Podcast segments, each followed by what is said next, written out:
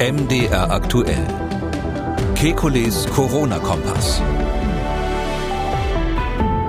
Donnerstag, 28. Juli 2022. Wir wagen heute einen Ausblick, denn viele, die sich hauptberuflich mit der Pandemie befassen, schauen trotz des aktuellen Infektionsgeschehens ganz besonders auf den Herbst oder sogar den Winter.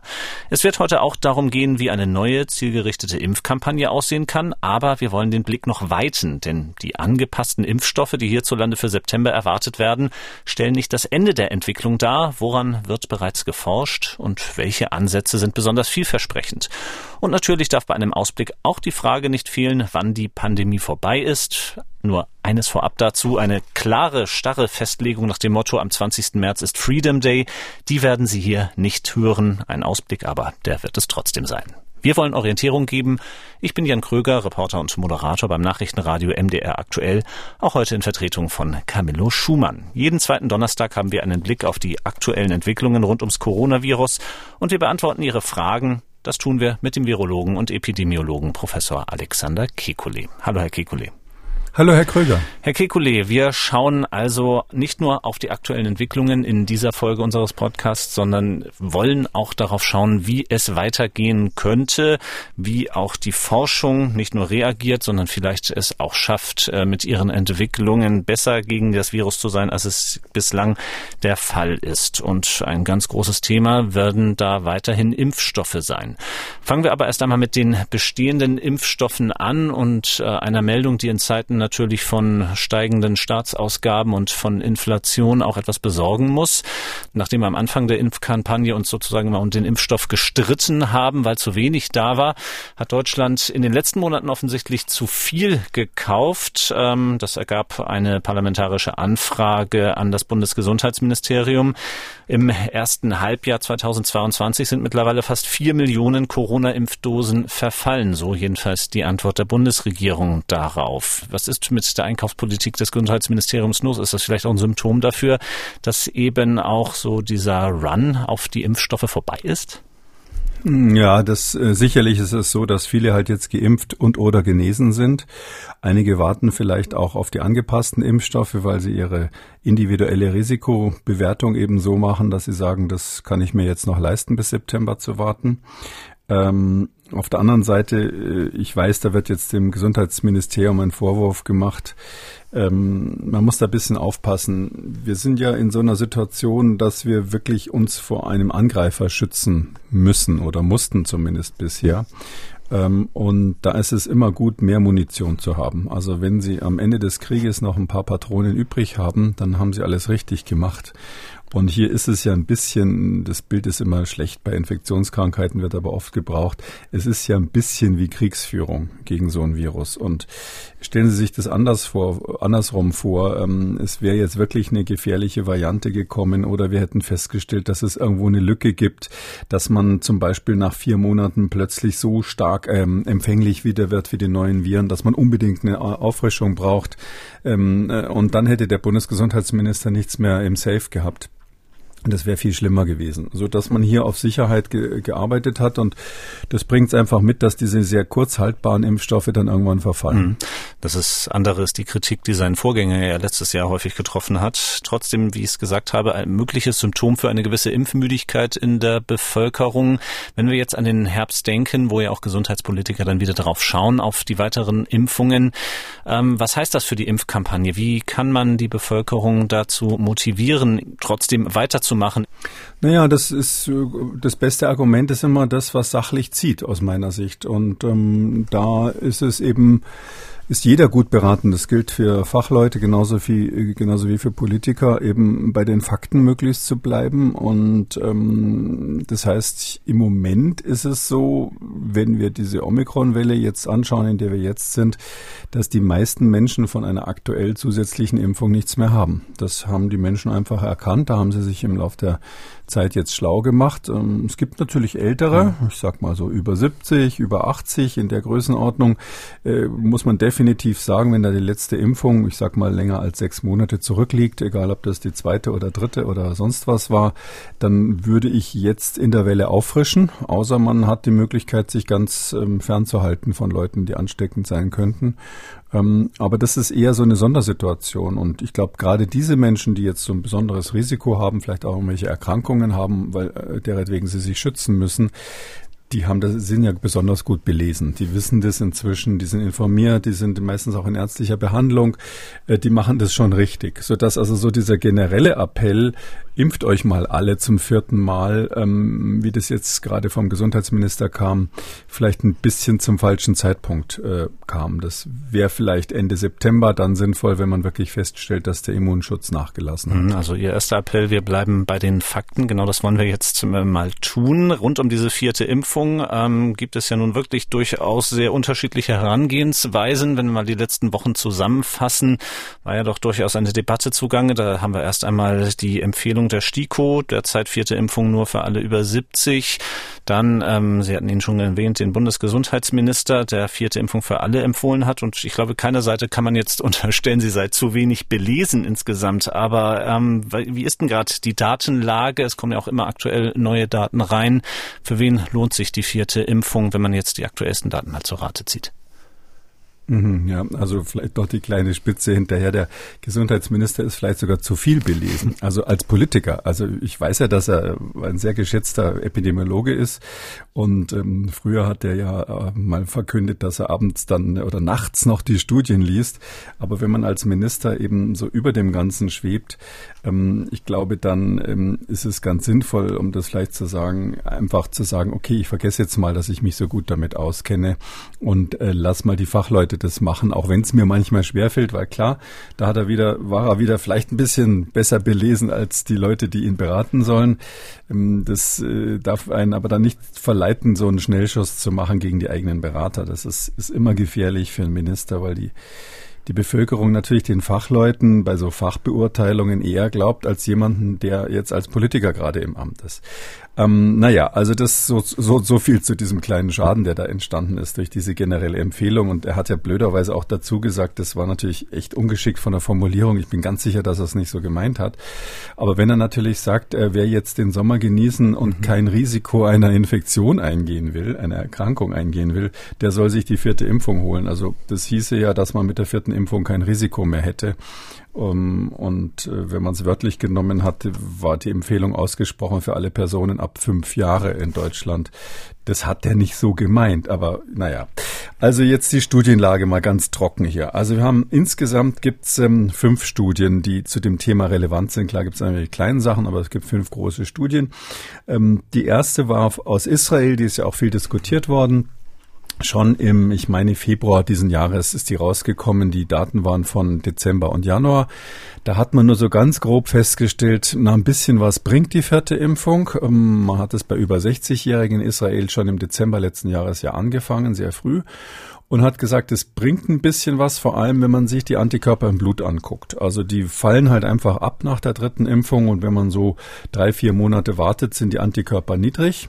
Keiner weiß genau, ob das weniger Schutz bedeutet, aber niedrige Antikörper und dann hat man geimpft und gesehen, hurra, die gehen also mon, äh, äh wunderbar nach oben, ja, Faktor 10 gehen die rauf. Ähm, da haben natürlich die Fachleute dann gesagt, na ja, gut, Antikörper ist eine Sache, die Frage ist, ob das mehr Immunschutz oder Schutz vor schweren Erkrankungen wirklich auch bietet. Ähm, und da hatte genau diese Studie eben ganz schwache Daten. Da war kaum, kaum Schutz nachweisbar. Also das war unter 10 Prozent und selbst diese Daten waren unsicher. Trotzdem haben die CDC, die US-Gesundheitsbehörde, dann auf dieser ursprünglichen Israel-Studie basierend empfohlen, alle ab 50 sollen einen Booster kriegen. Das ist eben auch ein bisschen politisch. Ist ja bekannt, dass Joe Biden jetzt eine andere ähm, Gangart als Donald Trump hier fahren will und auch demonstrieren will. Und deshalb war man da sehr offensiv mit der Empfehlung. Ähm, da ist, sind die Deutschen zu Recht nicht mitgegangen. Also die STIKO hat, glaube ich, im Februar dann ihre Empfehlung rausgegeben, relativ zugleich wie, wie CDC eigentlich. Und die haben gesagt, nee, wir empfehlen es erst ab 70, weil da die Daten wirklich eindeutig waren, dass die vierte Impfung was bringt. Und wir haben ja immer im Raum stehen dieses Problem, diese Frage des Gewöhnungseffekts. Also wenn Sie immer wieder mit dem gleichen Impfstoff immunisieren, dann haben Sie eine Situation, ähm, dass bei anderen Viren, bei SARS-CoV-2 ist es nicht klar gezeigt worden bisher, ähm, es dadurch, dass das Immunsystem quasi die, diese, diesen alten Erreger, gegen den geimpft wurde, noch vor Augen hat, gegen den neuen, der so ähnlich ist, nicht mehr richtig aktiv wird. Also man nennt das originelle Antigensünde, ist da das Wort dazu. Hm. Ich glaube, wir haben im Podcast öfters drüber gesprochen oder man sagt auch, das Immunsystem ist geprägt gegen die, den, den ursprünglichen Impfstoff oder gegen den ursprünglichen Erreger. Und deshalb haben halt auch damals zum Beispiel die Europäische Arzneimittelbehörde sich nicht angeschlossen dem, was die Amerikaner da gemacht haben. Die kannten natürlich auch diese Studie aus Israel und haben gesagt, nee, wir bleiben bei einer Empfehlung sogar ab 80. Also die Europäische Arzneimittelbehörde genau, gemeinsam mit ECDC, also der Europäischen Gesundheitsbehörde, die haben zusammen gesagt, nee, ab 80. Die STIKO hat gesagt ab 70 und die Amerikaner haben gesagt ab 50. Das ist natürlich in der Tat bisschen schwierig. Ab wann soll man also die vierte Impfung machen? Und jetzt ganz aktuell, das ist eigentlich alles erst seit Mitte Juli ähm, offiziell publiziert. Die Fachleute haben es vorher meistens schon mitgekriegt gibt es eben jetzt ähm, vier weitere Studie, Studien. Eine ist aus Israel, da äh, haben, haben, hat Tel Aviv Universität zusammen mit Ben Gurion äh, Krankenhaus, also wirklich Spitzeninstitute dort, die haben über 40.000 ähm, Bewohner von so Pflegeheimen ähm, quasi untersucht ähm, und haben da statistisch mal geguckt, wie sieht's aus. Ähm, über 60 Jahre waren die alle. Äh, wie sieht's dann aus, wenn die viermal geimpft sind, im Gegensatz zu dreimal geimpft? Und da hat sich jetzt doch relativ klar gezeigt, ähm, dass ähm, bezüglich der Krankenhauseinweisung Impfungen diese vierte Impfung einen Zusatzschutz von 67 Prozent macht. Das ist die Zahl aus dieser Studie und bezüglich Todesfälle 72 Prozent. Also das ist äh, doch relativ deutlich, dass die vierte Impfung zumindest in dieser Studie mal was bringt. Und dann haben sie eben drei weitere Studien, gibt es drei weitere Studien, die jetzt ganz aktuell sind und ich bin sicher, dass Herr, Herr ähm, Lauterbach die gelesen hat natürlich, ähm, äh, bevor er quasi diese Empfehlung gemacht hat. Ähm, die eine kam aus Kanada, am 15. Juli ist die offiziell äh, ähm, veröffentlicht worden, mit über 60.000 Menschen aus solchen Pflegeheimen. Ähm, da ist die Impfwirkung nicht ganz so gut gewesen. Also der Schutz vor schweren Erkrankungen oder Tod, die haben das gemeinsam genommen, lag dann nur bei 40 Prozent. Auf der anderen Seite 40 Prozent. Also wenn ich jetzt über 80 wäre und hätte eine Chance, 40 Prozent ähm, was zu tun, was mit, mit 40 Prozent bei einer Infektion einen tödlichen Effekt quasi vermeiden kann, würde ich das machen. Auch wenn der Effekt vielleicht nicht so perfekt gut ist, aber 40 Prozent Schutzwirkung reicht eigentlich für eine Empfehlung. Um, und dann gab es eine schwedische Studie, die ist ähm, auch aktuell rausgekommen und ich glaube auch in den Medien diskutiert worden. Da haben sie um die 25.000 Bewohner von Altenheimen gehabt. Man muss dazu sagen, Durchschnittsalter dort 86 Jahre, also wirklich sehr alte Menschen. Und da ist auch, sind auch diese 40 Prozent wieder rausgekommen für in dem Fall tödliche Verläufe. Die haben nur geguckt, wie mhm. ist es mit tödlichen Verläufen. Und diese schwedische Studie hat parallel aber auch mal geguckt, ähm, wie ist es bei Leuten, die nicht im Altersheim sind. Und da kam dann eine, äh, eine, Schutzwirkung von ungefähr 70 Prozent raus. Also kann man jetzt versuchen zu erklären, warum ist die bei den Leuten, die nicht im Altenheim sind, die Schutzwirkung besser. Ähm, man, das Naheliegende ist, wer im, im, Pflegeheim ist, der ist ja typischerweise, hat er irgendwelche Grunderkrankungen, ist nicht mehr so mobil. Äh, es gibt vielleicht auch Infektionswellen in solchen Pflegeheimen, die eine Rolle spielen, ähm, so dass das nicht ganz abwegig ist, dass die Menschen halt dort leider häufiger sterben als die, die noch privat irgendwie wohnen. Es gibt ja rüstige 85-Jährige, die irgendwo zu Hause sind.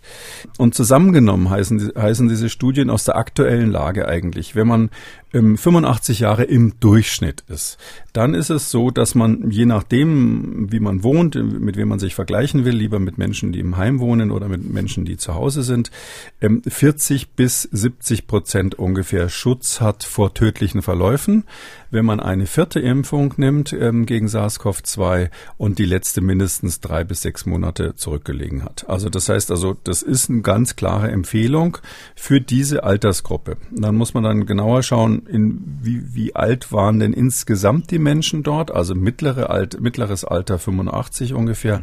Aber wie sieht's aus mit der unteren Grenze? Wo ab wann würde man die Empfehlung aussprechen? Und da ist es eben so, dass zumindest eine Studie ab 60 schon die Untersuchung gemacht hat oder zwei Studien von denen haben ab 60 quasi getestet. Die schwedische erst hochaltrige, aber die äh, neuere israelische Studie und die kanadische Studie haben eben, ähm, eben haben eben Menschen ab 60 sich angeschaut.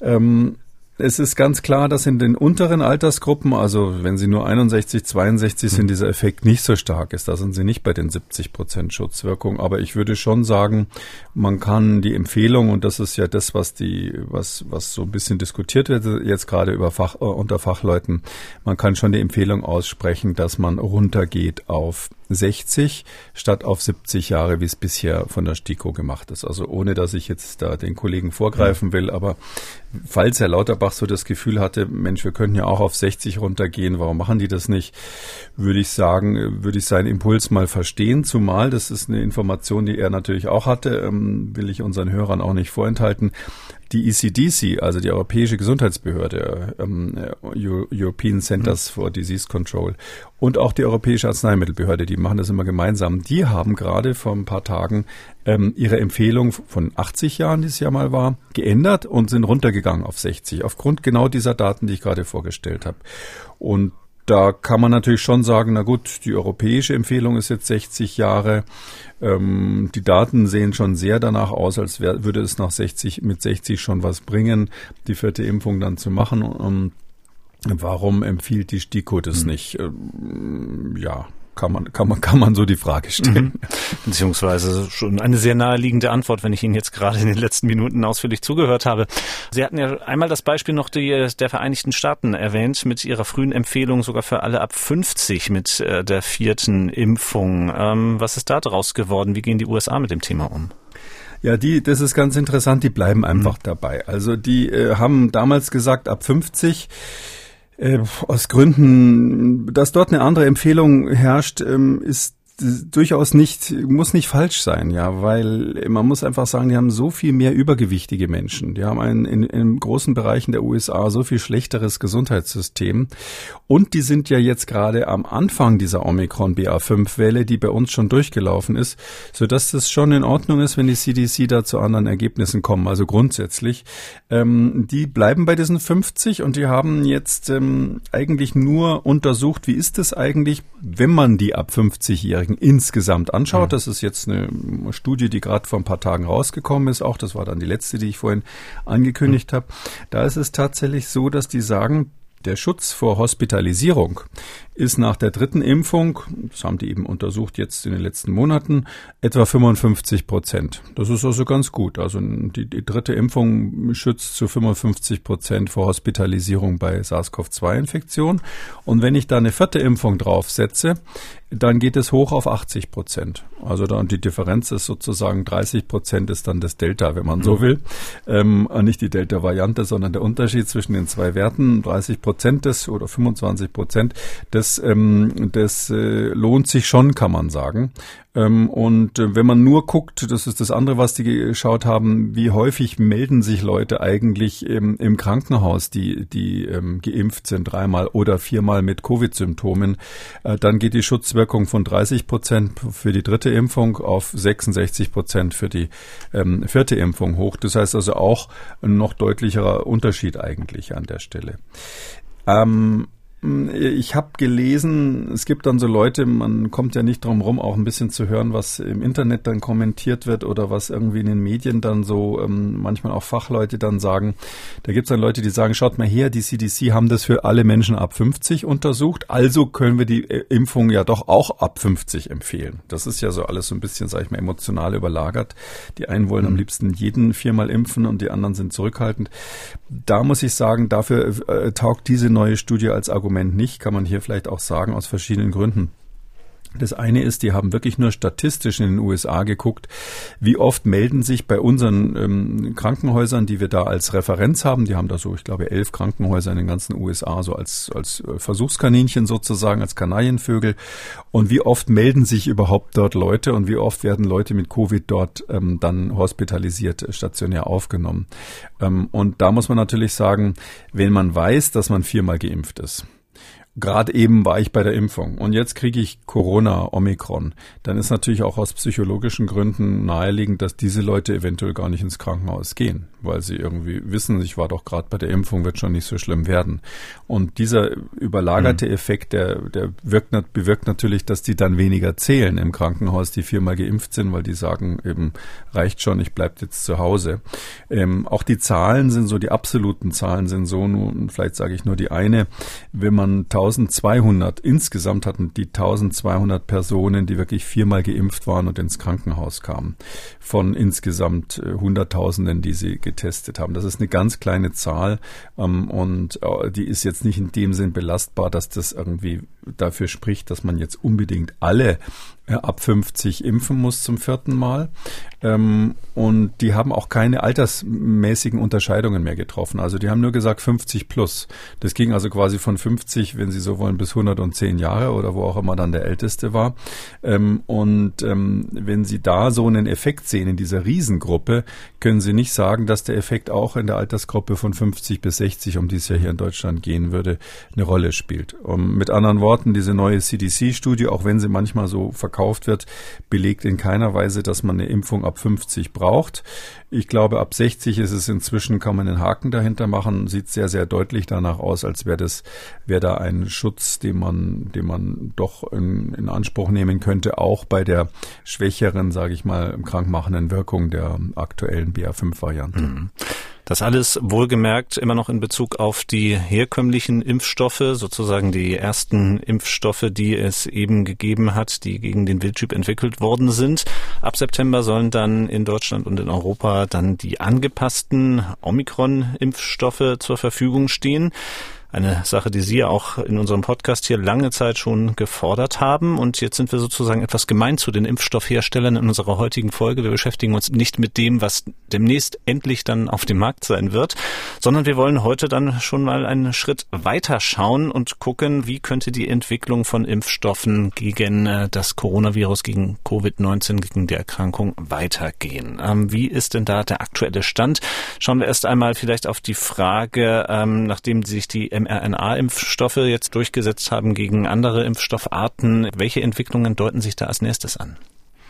Na, die RNA-Impfstoffe sind nach wie vor ähm, die ähm, Universalwaffen, weil das einfach am schnellsten ist, ähm, da was zu ändern. Äh, wenn Sie einen RNA-Impfstoff haben, ähm, der ist ganz schnell anpassbar und das ist, ist ein sehr, sehr flexibles System, kann man sagen, so dass ich glaube, die werden jetzt in so einer dynamischen Situation, wo das Virus sich verändert, auch die Erkenntnisse, ähm, wie man dagegen am besten vorgeht, sich verändert, werden die RNA-Impfstoffe immer erstmal die Nase vorne haben und dann werden so ein bisschen zeitverzögert dann andere Varianten kommen, irgendwelche sogenannten Totimpfstoffe, wo man also Viren ähm, angezüchtet hat und dann abtötet, ähm, genetisch veränderte Viren oder Teile von Viren oder was auch immer, irgendwelche Proteine hergestellt hat. Ich glaube, da bleibt es aber erstmal dabei. Also insgesamt find, wollte ich auch mal in die Zukunft blicken, zurückblicken, weil wir ja heute den äh, letzten Podcast vor der mhm. Sommerpause aufzeichnen. Und da dachte ich, statt immer so, ähm, also vielleicht auch nicht schlecht, mal was optimistisch, ein bisschen Optimismus zu verbreiten an der Stelle. Es gibt letztlich drei verschiedene ähm, Ansätze, äh, die da verfolgt werden. Wie könnte es in die Zukunft weitergehen? Keiner von denen ist jetzt so, dass wir nächste Woche das in der Apotheke kaufen können. Aber die erste Idee ist, das ist ja ganz naheliegend, haben wir auch schon ein paar Mal drüber gesprochen in dem Podcast, es wäre natürlich toll, wenn man irgendwas finden würde bei diesem Virus, was bei allen Varianten vorhanden ist. Ein universelles Ziel, ein universelles Target. Wenn jetzt Antikörper an eine Stelle binden, die, es, die überall bei allen Varianten da ist, dann hätte man die ja sozusagen. Ähm, das ist sozusagen das gemeinsame Merkmal dann in gewisser Weise. So wie ähm, jeder normale Pkw vier, vier Räder hat oder wie jeder Hund vier Beine hat und oder wie man in, es gibt ja, äh, sag ich mal, Merkmale, woran jeder von uns einen Hund von einer Katze unterscheiden kann.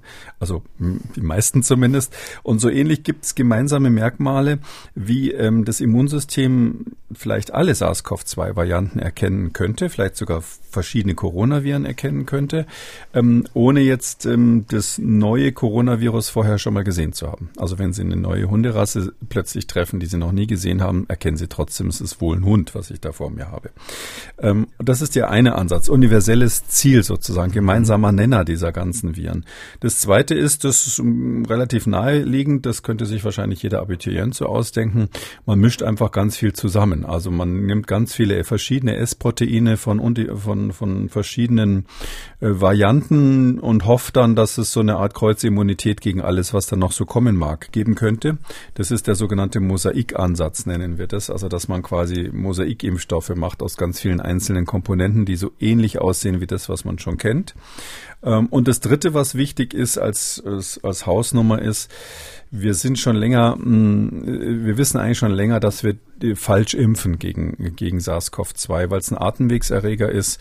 Und solange wir keine mm, Impfung der Schleimhäute machen, sondern quasi die Spritze in den Arm geben, also das, das Immunsystem im Körper stimulieren und nicht auf den Schleimhäuten primär, ähm, solange wird es keine irgendwie äh, brauchbaren Schutz vor Infektionen geben. Also wir werden ähm, immer die Situation haben, dass diese Impfung in den Arm ähm, bei dieser Erkrankung zwar schwere Verläufe verhindert, aber sie verhindert nicht die Infektion, weil die findet einfach auf der Schleimhaut statt und da, da ist, die, ist der Immunschutz zu schwach. Und diese drei Wege, sage ich mal, gibt's und da gibt's auch ganz vielversprechende einzelne Daten, mhm. die jetzt aktuell da Dann sind. Dann beginnen wir mal jeden einzelnen dieser drei Wege und schauen bei jedem, wie weit wir sozusagen kommen.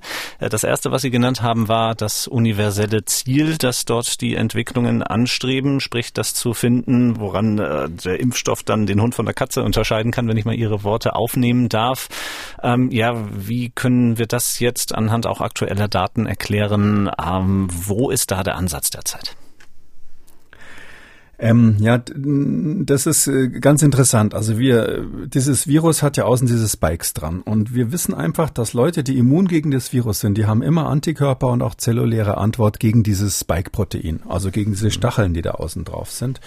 Ähm, es gab ähm, ganz lange so eine Hoffnung, dass man vielleicht gegen innere Teile dieses Virus auch eine Immunantwort erzielen, erzeugen könnte, die neutralisierend ist, wie wir sagen, wo also dann quasi die Viren in der Zellkultur an der Vermehrung richtig gehindert werden. Und das wäre dann vielversprechend, dass man sowas auch verwenden kann für einen Impfstoff.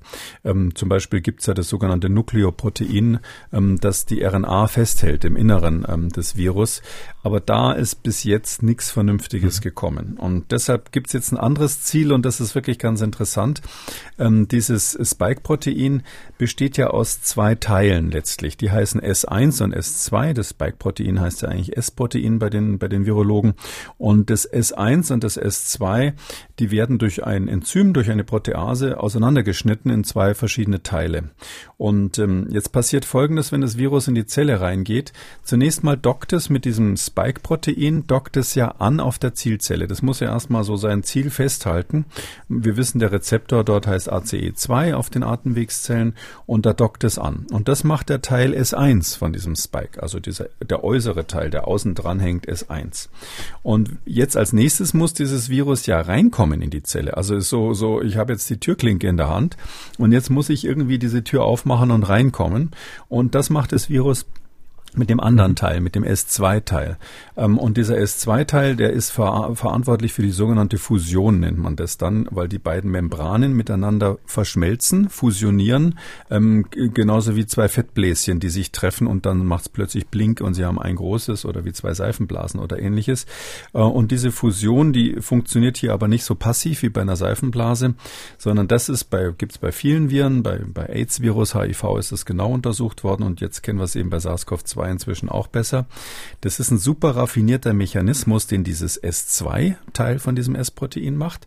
Ähm, das kann man sich vorstellen wie ähm, zwei Korkenzieher. Ähm, wenn Sie zwei Korkenzieher quasi gegenläufig ineinander verdrehen und zudrehen, dann wird das Ganze kürzer. Und wenn Sie das wieder auseinanderdrehen, dann wird das länger. Und was die, was das wirklich macht, ist, wenn Sie so wollen, ein ähm, bisschen wie, wie, wie Batman, Entschuldigung, so, das schießt erstmal ähm, mit so einer Harpune quasi was rüber, was auf der anderen Seite festhält. Und dann verdrehen sich zwei so Korkenzieher ineinander, dass das, dass diese beiden Seiten, diese zwei Fettbläschen so nah zusammenkommen, dass es am Schluss blub macht und dazwischen ein Kanal entsteht. Und dies, das nennen wir Fusion. Und das ist natürlich, das merkt man hier schon, ein komplizierter mechanischer Apparat. Das ist eine richtige kleine Maschine im Mikrokosmos. Und dieses Ding, das ist ähm, so speziell, dass das die ganzen Coronaviren das nur einmal erfunden haben. Da hat nicht jeder sein eigenes Spezialteil, sondern das ist so ein spezielles Teil da drinnen, äh, das ist bei allen identisch gleich. Und jetzt ist so, jetzt hat man geguckt, was ist eigentlich bei den neuen Varianten. Das ist eine Studie, die gerade in Science erschienen ist, ähm, von der Universität in Seattle, also University of Washington in, in Seattle. Ähm, und die haben ähm, sich angeschaut, was, was ist eigentlich, wer ist eigentlich schuld daran, dass Omikron-Varianten so ansteckend sind. Und da haben sie was ganz Interessantes gefunden. Äh, diese Omikron-Varianten haben das S1, also das, den Teil, der dieses Andocken macht, den haben die optimiert. Da, da, das, die docken besser an, also halten sich besser fest sozusagen an ihrem Rezeptor als ähm, ihre Vorläufer. Und deshalb machen, sind sie wahrscheinlich auch ansteckender, unter anderem, sind also ansteckender und können das Immunsystem austricksen. Ähm, und das, was sie aber schlechter machen, interessanterweise, ist dieser zweite Teil mit der, mit diesem, mit diesem Korkenzieher, mit dieser Fusion. Also diese Fusion funktioniert nicht so effektiv bei den Omikron-Varianten. Und das deutet schon darauf hin, dass diese Varianten, das kann man so formulieren, möglicherweise eine Achillesferse mhm. haben. Also dass gerade die neuen Omikron-Varianten, die so super ansteckend sind, diese hohe Ansteckungsfähigkeit sich quasi ähm, besorgt haben, da, sich darauf optimiert haben in der Evolution, ähm, aber zu Lasten der, der, dieser Fusion, dass die nicht ganz so perfekt funktioniert. Hat man mit ganz, ganz tollen Methoden, also biologisch ist das eine super beeindruckende Arbeit, die die da geschrieben haben, haben die das tatsächlich nachgewiesen, ähm, dass diese Fusion ähm, ähm, schlechter ist bei den Omikron-Varianten als bei den Vorläufern, aber die Bindung besser ist. Und jetzt deutet es ein bisschen darauf hin, dass dieses, diese Stelle, diese zwei Korkenzieher, die da im S2 sind, also gar nicht das, wo bisher die Impfstoffe dagegen gerichtet sind, dass das vielleicht ein alternatives Target für neue Impfstoffe sein könnte. Mhm. Nun ähm, haben wir den einen Schritt gemacht, haben diese Schwachstelle oder sagen wir mal mögliche Schwachstelle ausgemacht. Jetzt kommt natürlich die entscheidende zweite Frage. Ähm, was macht man jetzt damit? Also wie kann man da in der Entwicklung ansetzen? Ja, und äh, genau, also die, die, die, die Impfstoffe dann zu machen, das ist dann der dritte Schritt. Der, mhm. der zweite Schritt ist ähm, ganz witzig, da gibt's ja diese, ich habe glaube ich schon öfter mal erzählt von den von diesem Forschungsinstitut in La Jolla, Scripps Institute mhm. dort, was also so Trauminstitut vieler Mikrobiologen und Biochemiker ist. Die haben zusammen jetzt auch gerade in, in Science veröffentlicht ähm, mit den nationalen Gesundheitsinstituten der USA, haben die von einer ganz anderen Seite. Das gleiche Problem von einer ganz anderen Seite sich angeschaut, aber wer jetzt zugehört hat, ahnt wahrscheinlich, was am Schluss dann als Lösung rauskommt. Die wollten ganz neutral wissen, ähm, welche Antikörper sind denn in der Lage, auch neue Varianten zu erkennen? Also welche Antikörper, die, die man so im Körper hat, fangen auch neue Virusvarianten ab, weil das ist ja ein Phänomen, was wir nicht nur bei diesem Virus kennen. Der eine wird schwer krank und der andere hat nichts. Das ist ja irgendwie so eine, so eine Gemeinheit vom lieben Gott und ähm, die Biologen glauben eher daran, dass es einen äh, praktischen wissenschaftlichen Grund hat. Und das sind natürlich irgendwelche Antikörper und ähm, Immunzellen, die schon vorhanden sind bei den Leuten und die dann dazu führen, dass sie quasi über Kreuz reagieren. Also ich habe eine Immunzelle zum Beispiel oder einen Antikörper mal gebildet gegen Delta, eine Delta-Infektion, also SARS-CoV-2 Delta, oder vielleicht sogar gegen natürlich zirkulierende Coronaviren, die es ja schon früher mal gab, die nur Erkältungen gemacht haben. Und jetzt habe ich zufällig Antikörper im Blut, die bei mir halt dazu führen, dass diese uralt ähm, äh, Mechanismen, die ich mal gegen normale Erkältungsviren vor zehn Jahren, vor 20 Jahren vielleicht in meiner Kindheit entwickelt habe, dass die jetzt ausgerechnet bei SARS-CoV-2 auch passen. Das ist natürlich ein Glücksfall. Und äh, diese Leute gibt's. Und das ist auch ein Grund, warum bei dem einen diese Infektion mit dem pa Pandemievirus jetzt so schlimm gelaufen ist, bei anderen nicht so schlimm. Um, und da haben die Folgendes gemacht, die haben gesagt, jetzt wollen wir mal wissen, was diese Antikörper alle gemeinsam haben. Und deshalb haben sie äh, sich ähm, also ein Panel genommen von 120 42 Genesenen, die sie hatten da, mhm. haben bei denen allen Blut abgenommen und haben geguckt, welche von denen haben den Antikörper nicht nur gegen SARS-CoV-2, das hatten die natürlich alle, also das neue Pandemievirus, sondern auch gegen ältere Coronaviren. Und da haben die so richtige, äh, also sind die ganz tief in den Kühlschrank gegangen, um die alten Viren rauszuholen. Da haben sie zum Beispiel das SARS-1 rausgeholt, das mhm. SARS-CoV-1, das war das Pandemie, dieses Virus von 2003. Dann haben sie das von der ähm, äh, Middle Eastern ähm, Respiratory Syndrome, also diese, diese ähm, Kamelgrippe, mhm, die da mal ja. ausgebrochen ist. MERS, genau. Haben sie, das Ding haben sie ausgebuddelt. Und dann haben sie natürlich die vier zirkulierenden harmlosen Coronaviren genommen und gesagt, okay, also hier bei dieser Auswahl, bei diesem Contest sozusagen Germany's Next äh, Virus, äh, äh, Next Antibody Context, haben sie gesagt, äh, darf jeder mitmachen, der erstens natürlich gegen SARS-CoV-2 äh, Antikörper hat und noch mindestens zwei weitere von den alten. Und da haben sie immerhin 19 Probanden gefunden. Also die 19 brauchen sich wahrscheinlich nicht mehr impfen lassen. Ich weiß nicht, ob sie die informiert haben. Die hatten also tatsächlich kreuzreagierende Antikörper, auch gegen ganz andere Coronaviren. Und dann haben sie für diesen Leuten das Blut abgenommen, die, die, die weißen Blutkörperchen abgenommen. Und da sind ja diese Gedächtniszellen drinnen, diese B-Gedächtniszellen heißen die im Fall, die ähm, im Falle eines Falles neue Antikörper produzieren können, wenn ein neuer Erreger kommt. Und dann haben die diese Massen von Gedächtniszellen aus diesen insgesamt 19 Probanden rausgenommen und haben über 600.000 einzelne Gedächtniszelllinien getestet. Das geht nur mit absoluten Hightech-Maschinen, die ich jetzt nicht erklären will. Und von diesen über 600.000 getesteten B-Zellen hatten sie dann 211 gefunden, die immerhin gegen drei, mehr, mindestens drei verschiedene Coronaviren gebunden haben. Also die hatten Antikörper produziert, die drei verschiedene mhm. Coronaviren, SARS-CoV-2 und noch zwei irgendwelche anderen ähm, festhalten können. Und die haben sie dann genommen, diese 211, und haben geguckt, okay, wer von denen macht denn die besten Antikörper? Und dann haben sie eben insgesamt sechs Antikörper gefunden aus dieser Riesenmasse die tatsächlich alle Coronaviren, die man kennt, also sieben hat man insgesamt ausprobiert, alle sieben ausprobierten Coronaviren binden. Es gibt also Menschen, die haben in ihrem Blut Antikörper, die jeden bisher irgendwie bekannte, jedes bisher irgendwie bekannte Coronavirus binden können, und zwar dort jeweils ähm, das Spike-Protein natürlich nur. Und dann haben sie von den sechsen die zwei allerstärksten, die am stärksten binden, rausgesucht und haben geguckt, okay, jetzt haben wir also zwei so Universalgenies, die wirklich jedes Coronavirus binden als Antikörper. Mhm. Jetzt wollen wir doch mal gucken, welche Stelle am Coronavirus die eigentlich wiedererkennen. Ja, ist es sozusagen das Ohr von dem Hund oder ist es der Schwanz? Woran erkennen die denn, dass das, äh, dass das äh, ein Coronavirus ist? Und ich habe natürlich ähm, äh, die Antwort vorhin, vorhin schon ein bisschen mhm. verraten die binden ausgerechnet gegen dieses Fusions, diesen Fusionsmotor, also gegen diese Korkenzieher, die sich ineinander verschrauben, wenn die zwei Partikel, also das Viruspartikel mit der Zellmembran zusammengehen will.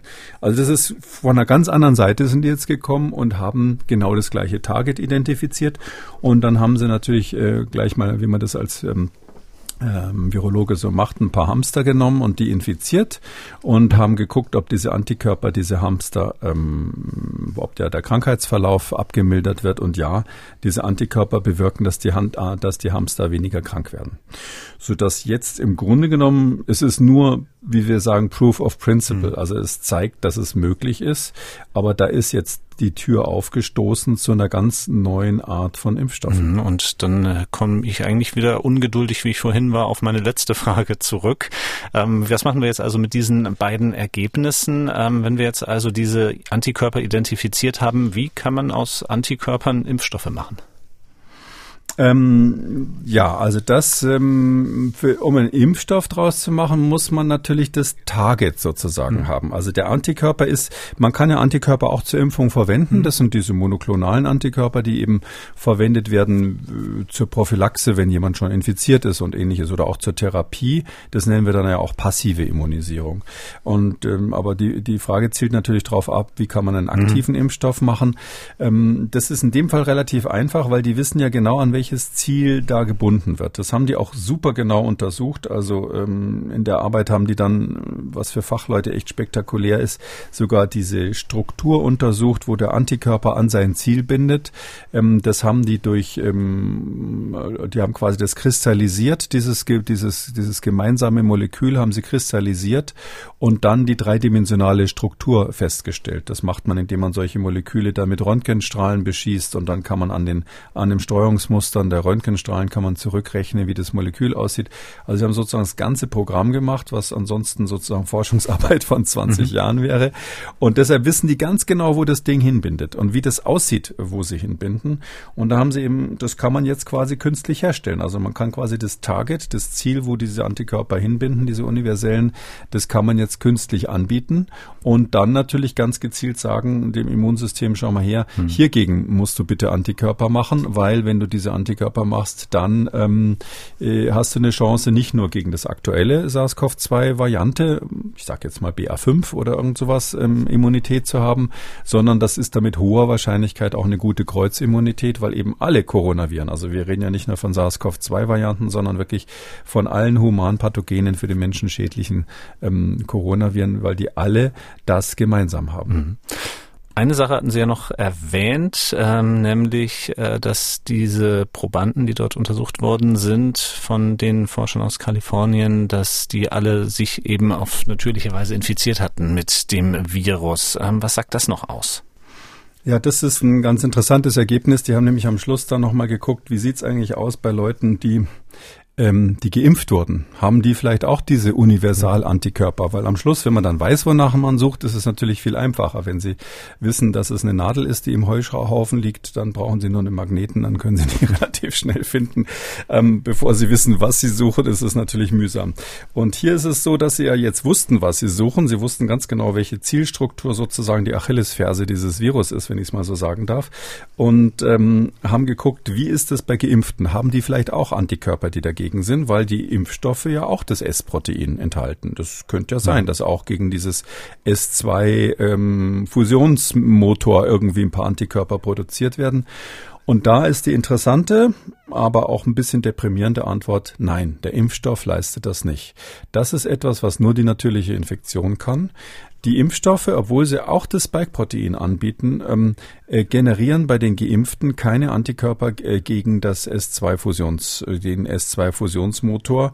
Ähm, warum ist das so? Wir wissen es nicht ganz mhm. genau, aber es, die wahrscheinliche Theorie ist die, ähm, dieses S2-Protein muss, damit es ähm, richtig Antikörper generiert, muss das äh, chemisch stabilisiert werden. Ich glaube, in einer der ganz frühen Folgen, wo ich mal erklärt habe, wie diese Impfstoffe funktionieren, habe ich das mal erklärt. Es gibt eine chemische Modifikation, die dazu führt, ähm, dass dieses ganze S-Protein in dem Zustand bleibt, den es vor der Fusion hat. Also das darf nicht quasi umsch, weil bei diesem, wenn, wenn das so, wenn das quasi da zusammenkommt, wenn dieser Me Mechanismus ausgelöst wird, das ist wie so ein Regenschirm, der umklappt irgendwie und ähm, das wird verhindert chemisch äh, bei den äh, bei diesen äh, Impfstoffen, weil sie sonst nicht mehr so stark immunisierend sind. Das hatte man vorher rausgekriegt. Und man nimmt an, dass diese chemische Modifikation dazu führt, ähm, dass eben aus welchem Grund auch immer die Stelle, die sozusagen das Immunsystem erkennen müsste, um Antikörper zu machen gegen diesen Fusionsmotor, dass die irgendwie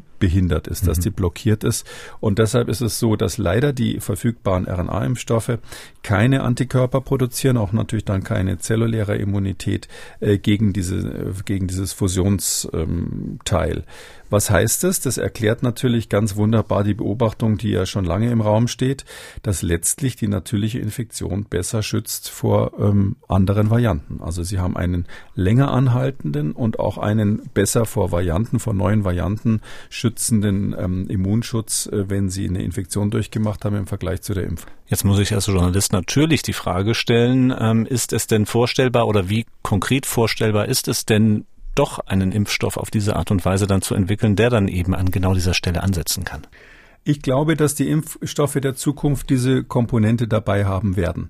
Also das ist ein neues Target, wie man so sagt, was aus meiner Sicht extrem vielversprechend ist. Die äh, virologischen und klinischen Daten laufen hier ähm, zusammen und ähm, das Einzige ist, dass bisher bei dem, was dort generiert wurde, die ähm, Neutralisationswirkung, wie wir sagen, relativ schwach ist. Also die ähm, im Vergleich zu dem Neutralisationswirkung, die so ein Antikörper hat, der verhindert, dass das Virus direkt andockt an die Zelle, ist der ähm, die zweite Stufe, wenn ich mal so sagen darf, nämlich die Verhinderung der Fusion, etwas, was für sich alleine genommen bisher zumindest bei den bei den Antikörpern, die dort festgestellt oder gefunden wurden, noch noch nicht sehr stark ist. Das heißt also so, so konkret gesprochen, also diese syrischen Hamster, mit denen man die Experimente gemacht haben, hat, die wurden trotzdem krank. Mhm. Ja, die sind SARS infiziert worden, äh, SARS-CoV-2 infiziert worden dann und haben trotzdem Symptome gezeigt, aber eben deutlich schwächere Symptome, als wenn sie nicht diese Antikörper mhm. drinnen hätten. Ähm, das heißt letztlich, wenn man das jetzt einfach so eins zu eins nehmen würde, dann wäre das als Impfstoff wahrscheinlich zu schwach, wenn ich mal so sagen darf.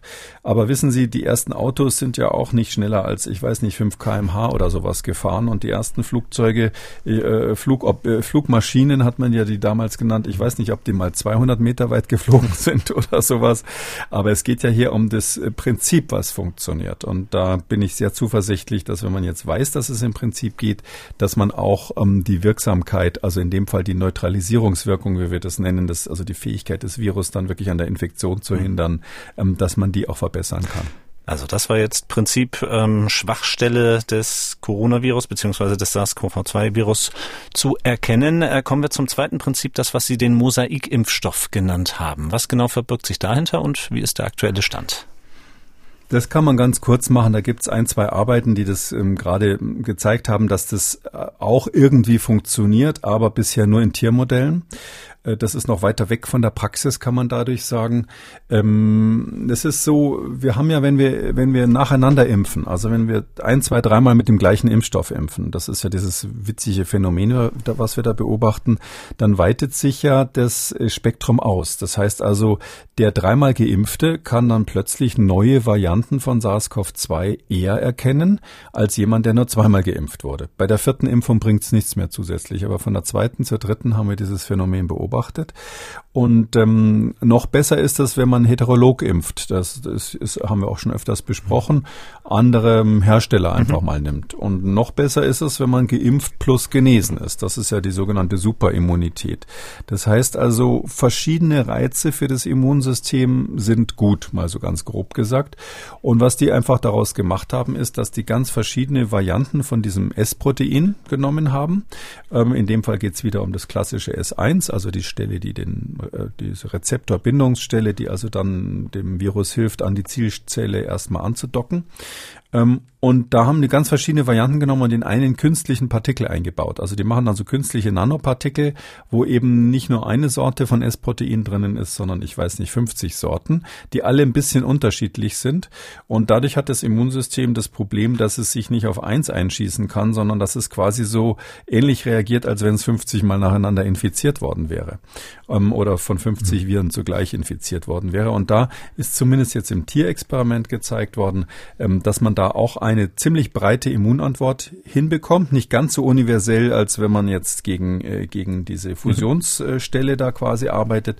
Aber das ist eine Immunantwort, die ausreichend äh, breit ist, um wahrscheinlich künftige SARS-CoV-2-Varianten, wenn dann Omikron BA25 und noch was anderes kommt, äh, dass man die damit ganz gut abfangen könnte. Aber da würde ich sagen, ist der, der Zeitabstand jetzt von der jetzigen Phase, wo diese Experimente sind, bis zu einer möglichen klinischen Erprobung also nicht unter ein, zwei Jahre, würde ich sagen, weil das wirklich nur ganz, ganz rudimentär das grundsätzlich mal gezeigt hat. Und wenn man natürlich weiß, wo man hinschießen muss, ist es äh, immer besser, eine gezielte Kugel genau auf diese Achillesferse abzufeuern, als irgendwie mit Schrot rumzuballern, ähm, um irgendwas zu treffen. Warum? Ähm, weil wir ja natürlich immer, wenn wir im Immunsystem, wenn wir dem, dem Immunsystem irgendwelche beliebigen Antigene anbieten, um Antikörperproduktion anzuregen, haben wir immer das Risiko, dass es Kreuzimmunitäten gibt, also dass der Körper einen Antikörper fabriziert, äh, ähm, der dann blöderweise auch irgendeine Nervenzelle erkennt und dann haben sie eben Nebenwirkungen, haben sie eben Autoimmunnebenwirkungen.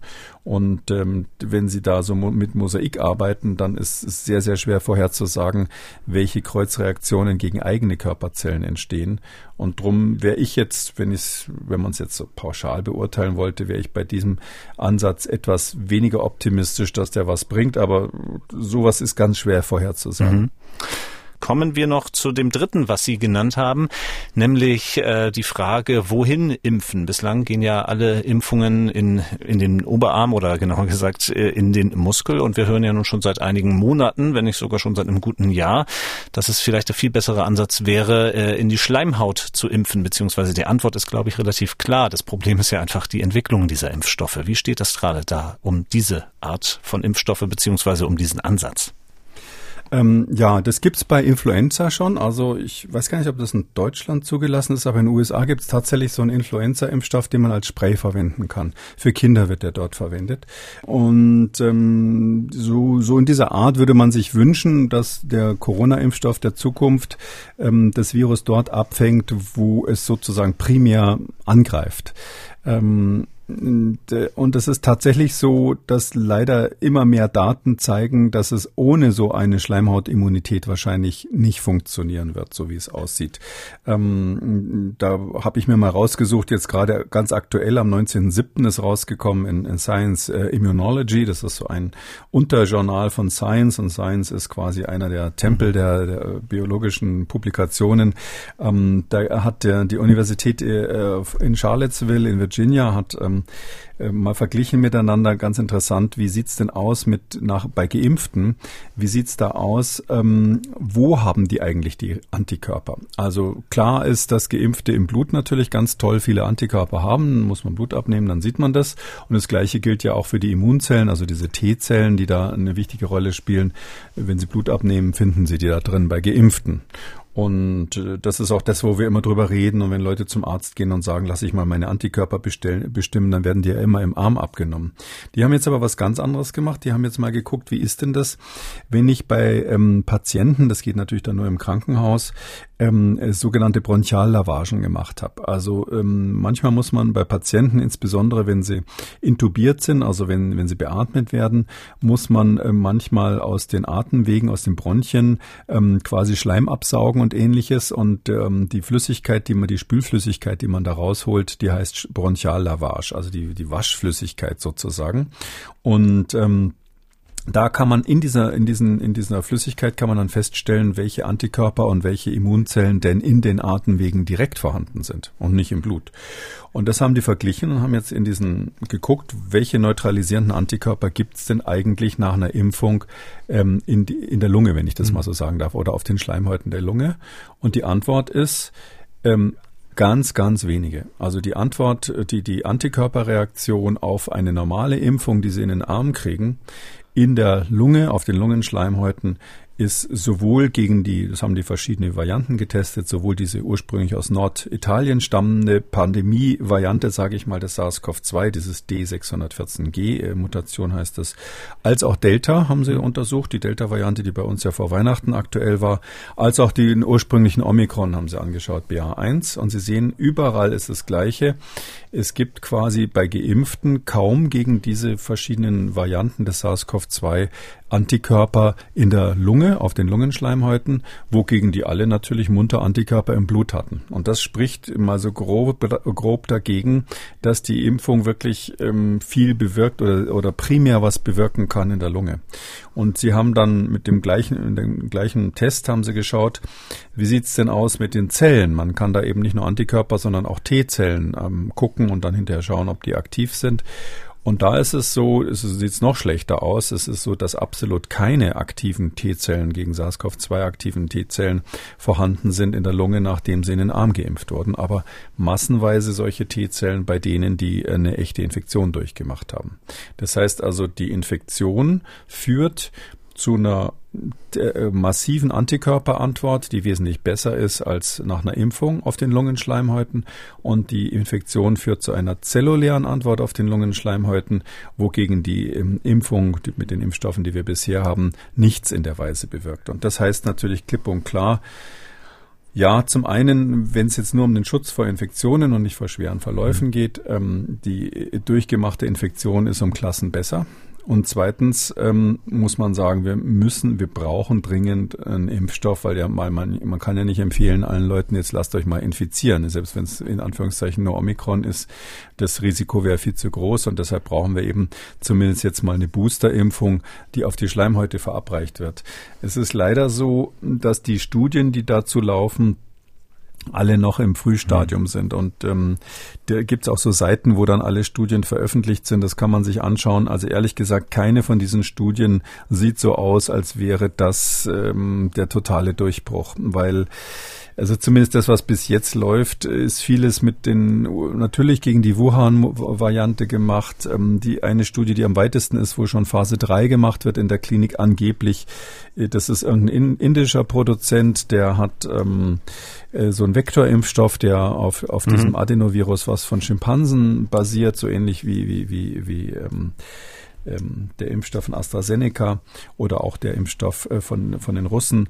Also ähm, ich glaube, da das wird, also diesen Herbst wird es definitiv nichts mehr, sagen wir es mal so mhm. ganz vorsichtig. Und wenn wir sehr viel Glück haben, haben wir bis zum nächsten Herbst vielleicht einen Impfstoff am Start, der also eine Boosterung in den Atemwegen ermöglicht. Das ist schade, dass es so lange mhm. dauert, weil die Idee, wie Sie es richtig gesagt haben, ja, das haben ja, also ich meine, dass das in diesem Podcast schon sehr früh kam und auch bei ganz vielen anderen Fachleuten, die da ähm, sich zu geäußert haben, war das ganz früh eigentlich schon klar, wenn wir sowas haben wollen wie eine, einen Schutz vor Infektion, also nicht vor schwerer Erkrankung, sondern vor Infektion, dann müssen wir auf der Schleimhaut was tun, weil da passiert zu wenig nach der Impfung Impfung in den Arm. Aber nochmal für die, die jetzt, ich weiß, es gibt ja so Leute, die sind so, so eingeborene Impfstoffkritiker, äh, Impfkritiker und äh, die, die suchen sozusagen immer nach Argumenten. Und da muss ich eben sagen, äh, es ist trotzdem so, dass die Impfung in dem Arm eben gerade vor den schweren Verläufen schützt. Mhm. Und das ist ja das, worum es hier geht. Ja, wenn Sie mal ein bisschen Schnupfen haben wegen Corona, das ist ja eigentlich keine schlimme Sache. Mhm. Ich hatte zwischendrin in Ihren Ausführungen schon die Schlagzeile Kekulé genau. Doppelpunkt Impfung bringt doch nichts. Genau, nein, das hatten Sie. Bringt doch nichts und fährt dann in den Urlaub. Ja, das, ist, das hatten genau, Sie noch einmal genau klargestellt. Ja, ähm, das können wir vielleicht an dieser Stelle erwähnen. Sie hatten es ja auch schon gesagt, die Sommerpause in unserem Podcast wird bis Anfang September, konkret bis zum 8. September dauern. Äh, vielleicht auch ein Grund, weswegen wir heute hier Studie auf Studie sozusagen raushauen. Viel Lesestoff für die Zeit dazwischen. Ähm, mittlerweile sind wir, glaube ich, beim neunten Link angekommen, den wir dann natürlich auch wie immer auf unsere Seiten stellen.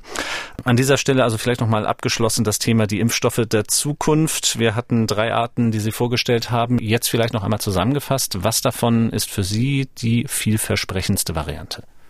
Ähm, ich glaube, dass wir nächstes Jahr die ersten Phase 3 Studien haben werden mit universellen Targets. Also, dass man ähm, universelle Targets hat. Das heißt also, dann äh, Impfstoffe hat, die auch neue Varianten mit abgreifen können. Ich glaube, dass wir das, ähm, die Studie nächstes Jahr haben, ob wir bis zum nächsten Herbst, also Herbst 2023, dann schon was am Start haben, was, was man quasi in der Apotheke bekommt, bezweifle ich eher. Aber in zwei Jahren würde ich sagen, langfristig, sagen wir es mal so, langfristig wird es wohl so sein, dass die Impfung gegen, gegen dieses Pandemievirus äh, so laufen wird, dass man möglichst junge Generationen impft, weil das die einfach sind, die noch keinen Kontakt mit dem Virus mhm. hatten. Vielleicht sogar das dann irgendwann mal, wenn es ähm, entsprechend ähm, gute Impfstoffe sind, ähm, die dann auch sicher sind und so weiter, ähm, in die Kinderschutzimpfungen aufnehmen kann. Und dann wird man eben ganz allgemein so impfen, dass man sagt, okay, wir verhindern schwere Verläufe mit einer Impfung, mit einem Impfstoff, der gegen alle künftigen SARS-CoV-2-Varianten so halb, halbwegs funktioniert. Und wenn das dann bei der einen oder anderen Variante nur eine 20-prozentige Schutzwirkung ist, ist das auch nicht so schlimm, weil es, es geht ja äh, sozusagen darum, insgesamt die Krankheitslast von der Bevölkerung zu nehmen. Zugleich wird das, äh, das Virus selber uns helfen. Also solange es Omikron-Varianten gibt, ähm, ähm, ich habe die ja mal ganz sportlich vor längerer Zeit als Messias-Varianten bezeichnet. Der Ausdruck war nicht von mir, sondern von einem guten Freund von mir, der, der auch äh, Biochemiker und Virologe ist. Und ähm, wenn es jetzt so sein sollte, wie, wie sich das gerade abzeichnet, dann wird es halt so sein, man wird impfen und man wird zusätzlich natürlich darauf setzen, dass die natürliche Durchseuchung, das Wort ist wahnsinnig mhm. gefährlich im Mund zu nehmen, aber das wird bei den Geimpften eben dann nichts Schlimmes mehr verursachen, sondern im Gegenteil so eine relativ robuste allgemeine äh, Immunität der Bevölkerung machen. Und es wird immer ein paar Menschen geben, die aufgrund individueller Risiken trotzdem bei diesem Risiko, bei diesem Virus schwere Verläufe haben und vielleicht auch dran sterben. Das ist leider bei ganz vielen Viren so, die die Atemwege befallen, dass wir auch Tote haben. Hm. Ja, wie spannend und wie schwierig auch die Entwicklung von Impfstoffen ist, das hören wir nicht nur hier im Corona-Kompass, sondern das ist auch ganz aktuell Thema in Kekules Gesundheitskompass. Dort haben wir uns in der letzten Folge unterhalten, nämlich über multiresistente Erreger und ähm, ja, auch wie schwierig es dort ist, Gegenmittel zu finden. Ein Ansatz der Weltgesundheitsorganisation ist, ähm, die Forschung nach Impfstoffen zu befürworten, daran zu appellieren, mehr dagegen zu tun, gegen multiresistente Erreger. Alles was Sie zu dem Thema wissen müssen, das können Sie in Kekulis Gesundheitskompass hören. Wir sind zurück beim Thema Corona, aber natürlich ist auch ähm, Covid-19 nicht gänzlich zu trennen von anderen Krankheiten. Darauf hat uns unter anderem Iris Ruhoff aus Oldenburg hingewiesen mit ihrer Frage, die sie uns per Telefon gestellt hat. Kann das sein, dass tatsächlich Kinder durch eine durchgemachte Infektion Diabetes entwickeln. Ob man da vielleicht schon irgendwelche Untersuchungen hat, wie sich das entwickelt, ob der auch wieder verschwinden kann, ob das nur was Vorübergehendes ist oder ob das dauerhaft bleibt. Ja, ähm, es ist leider so, dass der gerade bei Kindern der Diabetes, das ist ja der meistens dann der Typ 1 Diabetes, wie wir sagen, der kann tatsächlich durch Virusinfektionen ausgelöst werden.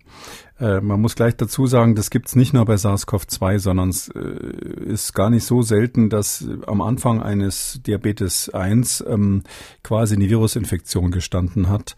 Ähm, wir wissen nicht ganz genau, wie der Auslösemechanismus ist, aber die, die Theorie, die man so dazu hat, ist die, ähm, es ist ja bekannt, dass das Insulin im Körper produziert wird auf so kleinen Zellinseln, die auf der Bauchspeicheldrüse sitzen.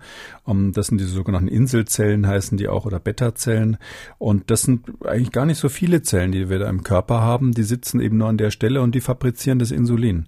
Und ähm, manchmal kommt es eben da, dazu, dass Antikörper gebildet werden gegen einen, ein Virus, die blöderweise eine Kreuzreaktion ausgerechnet gegen diese Beta-Zellen, gegen diese Inselzellen haben. Und dann macht quasi der Antikörper, der ursprünglich das Virus erledigen sollte, aus Versehen eben äh, diese Zellen kaputt, die unser Insulin produzieren. So ist die Theorie. Und dann haben sie die nicht mehr und dann brauchen sie eben äh, Insulin künstlich und sind eben dann klassisch Diabetiker. Vielleicht ist das ganz gut als Ergänzung. Ich hatte ja vorhin so gesagt, bei diesen Mosaikimpfungen muss man immer aufpassen, dass man keine Kreuzreaktionen hat. Das wäre zum Beispiel ein Beispiel, was man da im Auge ja. haben müsste. Und ähm, ja, kommt es wieder.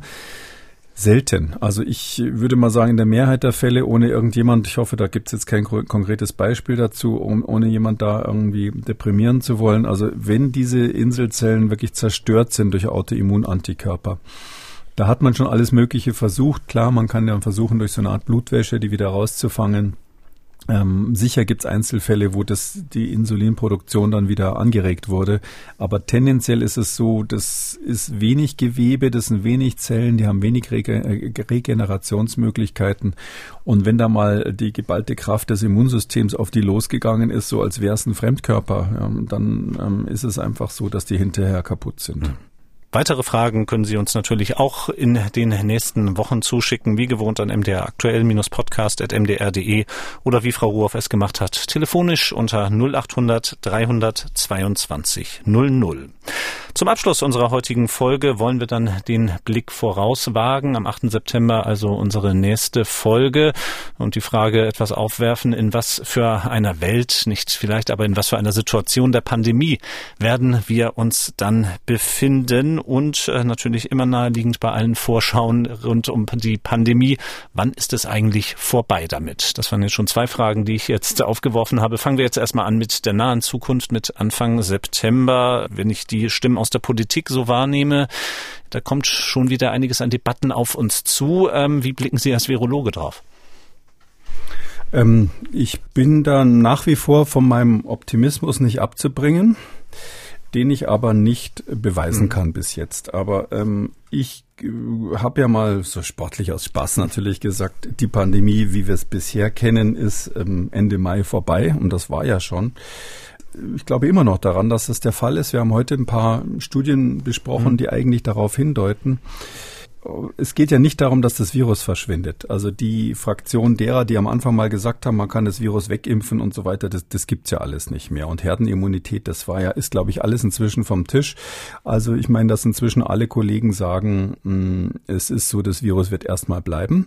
Die Frage ist nur, wird's uns jetzt weiter äh, richtig drangsalieren, in dem Sinn, dass wir irgendwie Schulschließungen, Lockdowns und sonst was machen müssen? Oder ist es halt einfach nur ein weiteres Virus auf in dem dicken Buch, was die ähm, Ärzte halt kennen müssen. Und ich hoffe und glaube, dass letzteres der Fall ist. Ich kann auch ein bisschen konkret erklären, warum. Mhm. Also da, wo diese Welle mit dem BA4, BA5 durchgelaufen ist, hat man einfach dann in der Bilanz dann immer gesehen, es gab wahnsinnig viele Infektionen, eine riesen Dunkelziffer, weil die Leute auch nicht mehr zum Testen gehen.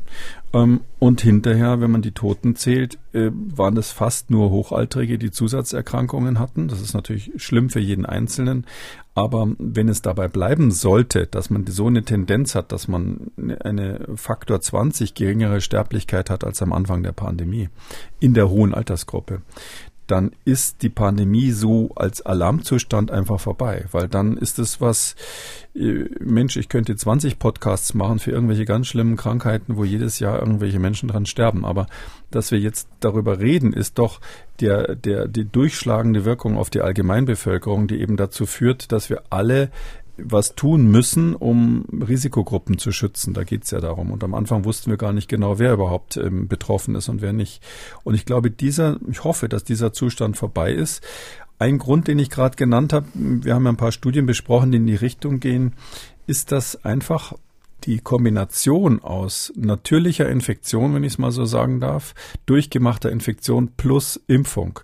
Das ist so, dass sie dann eigentlich eine Immunität haben, gibt es jetzt auch eine ganz aktuelle Studie, die wir auch noch ver verlinken sollten, die aus Holland gerade kommt. Ähm, ich will jetzt ähm, nicht noch eine nennen, aber ähm, da, äh, da ist jetzt nochmal gezeigt worden, also wenn Sie wirklich einmal infiziert waren, egal mit welcher Variante, plus einmal geimpft sind oder vollständig geimpft sind, dann, dann ist eigentlich für sie die Pandemie vorbei, individuell. Und da ja diese Omikron-Varianten jetzt Millionen von Menschen infiziert haben, nach aktuellen Daten ist es so, dass über 95 Prozent bei der jüngeren Generation ähm, infiziert oder genesen, äh, genesen oder geimpft sind oder beides dann sind wir einfach in einer Situation, wenn das Virus jetzt nicht was ganz Exotisches nochmal hervorbringt, ähm, dann, dann war's das. Ja, dann, dann wird's wieder Wellen geben. Es wird im Herbst eine Infektionswelle geben. Es wird vielleicht ähm, BA7, BA8, BA20 geben. Das kann alles sein aber es ist aus meiner Sicht unwahrscheinlich, dass sie ähm, diese schweren Verläufe wiedersehen, wie wir das am Anfang hatten, und zwar insbesondere wegen der durchgemachten Infektionen. Also die, der Impfstoff bringt natürlich was, aber wir haben ja gerade besprochen, sowohl die Schleimhautimmunität ist besser nach der durchgemachten Infektion, als auch, und das ist ja eigentlich noch wichtiger, die Kreuzimmunität gegen neue Varianten.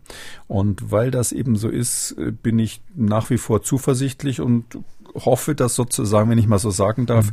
ähm, am Schluss dieses Kartenspiel so aufgeht. Ähm, ich bin auch historisch optimistisch, weil ähm, wir als Menschen ja ein Immunsystem haben, was wir über ähm, mindestens als Homo sapiens seit mindestens 800.000 Jahren, vielleicht länger entwickelt haben. Das Ganze haben wir geerbt von anderen Säugetieren, von anderen Primaten und Säugetieren vorher.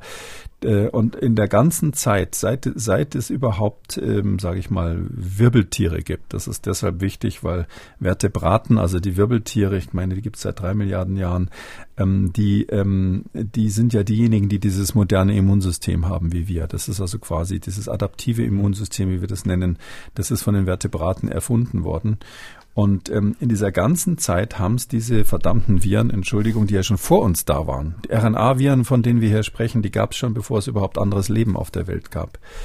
Die haben es nie geschafft, uns, ähm, da, uns da quasi unterzukriegen. Und warum sollten sie es bitte diesmal schaffen? Und deshalb glaube ich, ähm, ich habe es auch schon mal gesagt, das Immunsystem des Menschen ist genauso weit entwickelt wie das Gehirn. Wir reden immer über unser brillantes Gehirn, was uns weit unterscheidet von, von allen anderen. Das Immunsystem ist eine genauso geniale ähm, Entwicklung, die auch so weit, so viel weiterentwickelt ist. Ähm, und das wird uns meines Erachtens jetzt diesmal nicht im Stich lassen zum ersten Mal.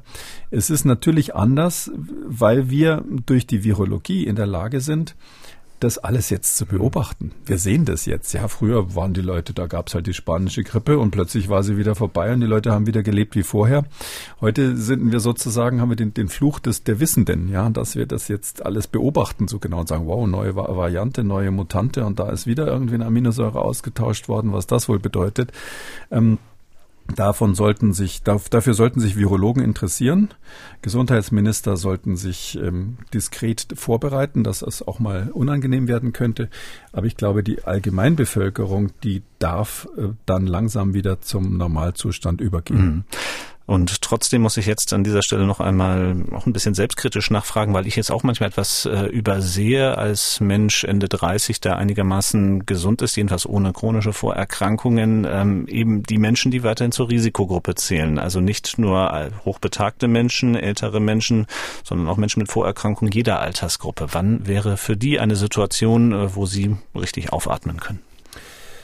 Also wenn Sie ein besonderes Risiko haben, dann müssen Sie sich weiterhin impfen. Dann müssen Sie, ähm, dann können Sie nicht sagen, no, ich hatte vielleicht schon mal Omikron und äh, habe mich vor zwei Jahren mal impfen lassen. Das reicht mir jetzt. Da, das können, darauf können sich andere eventuell verlassen, die, die äh, sonst nicht so im Risiko stehen. Aber wenn Sie jetzt, sage ich mal, eine Autoimmunerkrankung haben, wo Sie wissen, da sind zum Beispiel die Blutgefäße angegriffen und bei Ihnen wäre im Falle einer ähm, SARS-CoV-2-Infektion wirklich die Gefahr, dass, dass Sie durch Mikrotrompen dann ähm, Thrombosen kriegen und, und schweren Krankheitsverlauf kriegen. Oder Sie sind sehr stark übergewichtig oder Sie haben einen Diabetes, der sich partout nicht einstellen lassen will.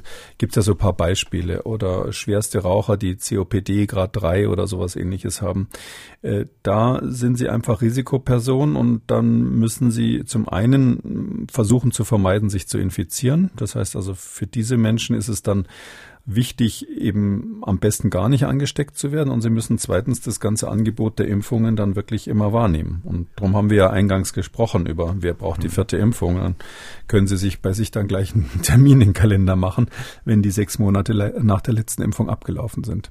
Und das wiederum kann natürlich ähm, jetzt auch bei gesunden Menschen wiederum ein Umdenken stattfinden lassen, wenn es eben darum geht, weiterhin diese Menschen zu schützen, ähm, zum Beispiel das Maske tragen einfach weiter zu beherzigen, selbst wenn man selber nicht zur Risikogruppe gehört, wäre doch zum Beispiel eine Variante, wie man da ein bisschen assistieren könnte.